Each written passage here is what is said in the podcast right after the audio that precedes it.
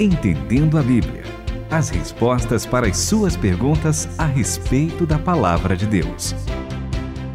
E nesse período de quarentena, nós nos viramos, nós demos um jeito, estamos gravando Entendendo a Bíblia de casa, por isso que você está ouvindo a qualidade de áudio um pouquinho diferente.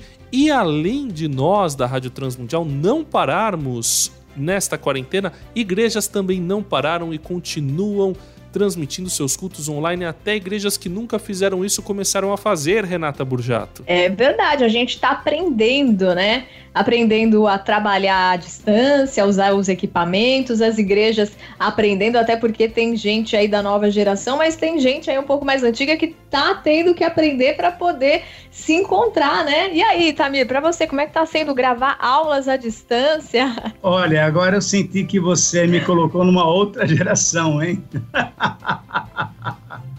Não, eu concordo com você. A minha geração e geração um pouquinho mais anterior à minha ainda, nós estamos aprendendo, nós estamos vivendo num momento completamente diferente, né? A era da comunicação tem sido uma era muito especial. Eu acho que Deus está nos dando oportunidade para que a igreja comece a, a, a usufruir disso tudo que o Senhor deu para nós como inteligência e colocar o evangelho a partir dessa comunicação tão especial que nós temos agora, por exemplo, via internet, nossa, nós, a igreja precisa ser aberta para isso, para poder usar. Então, graças a Deus que nós na rádio estamos tendo essa visão de abertura e fazemos a nossa programação via internet. Então, como o André falou no comecinho, a Rádio Transmundial não parou e as igrejas também não precisam parar, porque nós temos esses canais de comunicação muito bons.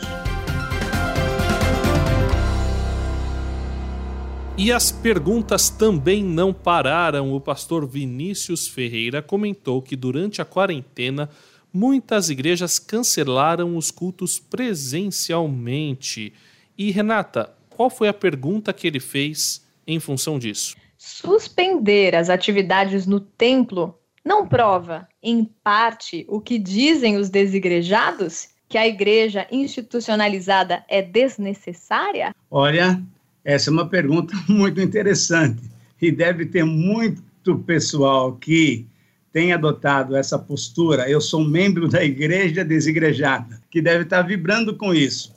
Na verdade, o que eu acho que está acontecendo é que essa situação que nós estamos vivendo está nos dando uma oportunidade muito boa de ampliarmos as, as maneiras de nós cultuarmos a Deus. Mas isso não quer dizer que eu deva ter razão e deva me apoiar nessa situação para me fixar nessa posição de que eu não preciso ir mais na igreja. Não. A palavra de Deus, o princípio da palavra de Deus é muito clara. Ela diz que numa situação normal, eu devo estar com meus irmãos, sim. E para mim o texto básico, André, é Hebreus capítulo 10, versículos 24 e 25. Sem dúvida nenhuma, a, esse texto, se vocês puderem abrir a Bíblia e ler para nós, vai ser um momento muito gostoso. Esse nosso querido pastor Vinícius vai nos entender, porque o princípio bíblico é muito claro, ele quer que a gente esteja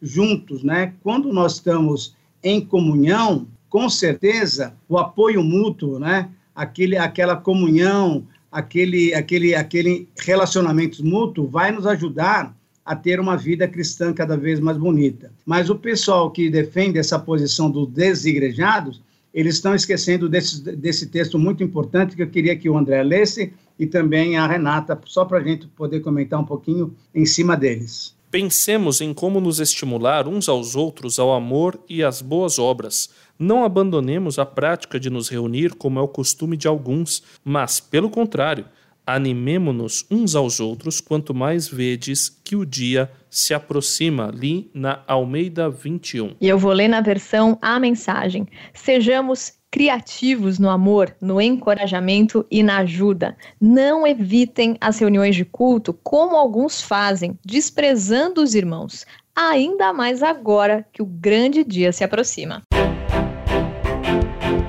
Continue conosco, entendendo a Bíblia. Agora, professor Itamiro, o que eu acho que é importante também a gente dizer a respeito neste ser igreja é a prestação de contas. É óbvio que a palavra a gente consegue ouvir pela internet já há muito tempo, inclusive pela Rádio Transmundial. Há igrejas fundadas que não tinham um pastor presente e que a, a, o pastor deles era o pastor Davi Nunes à distância, o próprio pastor Itamir é pastor de muita gente à distância, o pastor Luiz Saião. Então, é, isso já acontece há muito tempo. Agora, a questão da prestação de contas eu acho que é algo muito importante, porque o cara que fala assim, ah, eu sirvo a Deus na minha casa, ele presta contas para quem? Sendo que a Bíblia diz que nós devemos levar os fardos pesados uns dos outros, está lá em Gálatas, certo, professor Itamir? Então, eu acho que este aspecto da prestação de contas é que é o que mais se perde na questão dos desigrejados, mas ele não se perde com quem continua sendo igreja, porque tem o WhatsApp, tem outras ferramentas, né, as, os mensageiros instantâneos que suprem um pouco essa necessidade. O próprio apóstolo Paulo supria ela quando escrevia suas cartas. Exatamente. Naquele tempo não havia internet, não havia Facebook, não havia WhatsApp, mas havia correio. de alguma maneira, por exemplo, Paulo escreve para os romanos e diaconiza a febre leva a carta em mãos lá para a igreja de Roma. Então, sempre havia portadores, né? Então, a, a, essa ideia que o André lançou é muito correta, porque não precisamos estar juntos necessariamente, mas, em, sem dúvida nenhuma, o princípio, o princípio é, é, é importante que nós tenhamos uma visão clara. A palavra no grego, eu me lembro muito bem, é alelon. Isso significa o que? Mutualidade. Esse prestar contas que o André mencionou é, envolve a nossa mutualidade, isso é, prestar conta uns aos outros, orar uns pelos outros, amar uns aos outros, é, preferirmos em honra uns aos outros, perdoar-nos uns aos outros. Sempre essa palavra, se nós quisermos olhar no texto grego e do texto brasileiro, mesmo português, da nossa Bíblia, da nossa tradução, nós vamos encontrar pelo menos 50 vezes no Novo Testamento, nas cartas, essa relação que nós devemos ter uns aos outros. E sem dúvida nenhuma, essa relação pode ser feita uh, presencialmente, e o que é muito gostoso, porque então nós nos reunimos, nós podemos nos abraçar, nós podemos, por exemplo, é, fazer uma prática que normalmente as igrejas de hoje em dia não fazem. Algumas fazem, mas é uma prática que acontece com algumas orientações na própria palavra de Deus, que é o ósculo santo, nós nos beijarmos, não há problema nenhum nisso. Isso tudo demonstrando o quê? Uma intimidade, uma familiaridade, uma comunhão profunda. Então, isso é possível, isso é o desejável. Mas, hoje em dia, nos, no, nos dias de hoje, exclusivamente, quando nós estamos obedecendo uma questão de orientação da saúde, eu acho que não há problema nenhum de nós fazermos os nossos cultos virtuais e celebrarmos essa comunhão virtualmente também. O que nós percebemos nesses dois versículos que nós lemos é que alguns irmãos tinham o desejo, tinham a prática de não querer se, se envolver.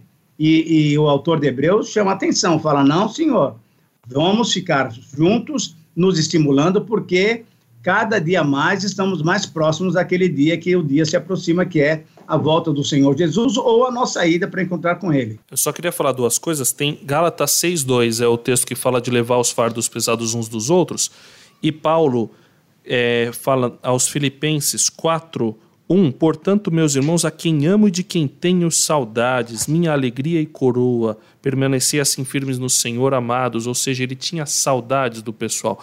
Isso é uma coisa muito bonita do apóstolo Paulo, que mesmo à distância ele sentia falta Isso. da presença. Então, Não, e acho... também pode falar, se quiser falar, fala de Romanos 1, que ele fala que várias vezes ele quis visitá-los, mas não podia ir. Por que, que ele queria visitar? Porque ele queria ter comunhão. Exato, esse eu acho que assim, na verdade, quem não quer estar com as pessoas, eu acho que está com problemas muito sérios na sua relação com Deus. Quem tem um relacionamento saudável com Deus, quer estar com os outros irmãos em sim, Cristo, sim, apesar sim. dos problemas e dificuldades. Agora, o que eu acho que vai cair, isso sim, pastor Vinícius, eu acho que vai cair mesmo, é aquela igreja que adora a si mesma. Existem igrejas, instituições que adoram a si mesma, não é verdade, Renata? Essas, sim, estão correndo sérios riscos. Agora, a igreja que adora o Senhor Jesus e o nosso Deus, essa pode ficar tranquila, porque o amor, essa saudade gostosa, é mais forte, né, Renata? É verdade. Essas que adoram a si mesmas já estão fadadas a ruir, seja agora ou quando Cristo voltar, porque ele vai saber separar exatamente, né, aqueles que serviram, aqueles que de coração estavam ali fazendo a obra dele, né? Agora a gente está com muita saudade. Se a gente está com saudade de se reunir como corpo de Cristo também lá na Rádio Transmundial nos nossos cultos, que dirá também nas nossas igrejas, né? Então, eu espero que esse tempo passe, passe rápido, enquanto isso a gente celebra, assim mesmo que a distância, mas aguardando com anseio de estarmos presencialmente também unidos, além de estarmos no espírito. Isso é verdade, Renata. Eu acho que nós temos só que ter a mente aberta, porque essa é uma grande oportunidade que Deus tem nos dado de cultuá-lo das mais diversas maneiras, mas juntos em Cristo. Nós somos um no Senhor Jesus. E você continua mandando perguntas para a gente no WhatsApp 11 974 181 456 ou pelo e-mail ouvinte arroba transmundial.com.br. Entendendo a Bíblia, com Itamir Neves, André Castilho e Renata Burjato. Uma realização transmundial.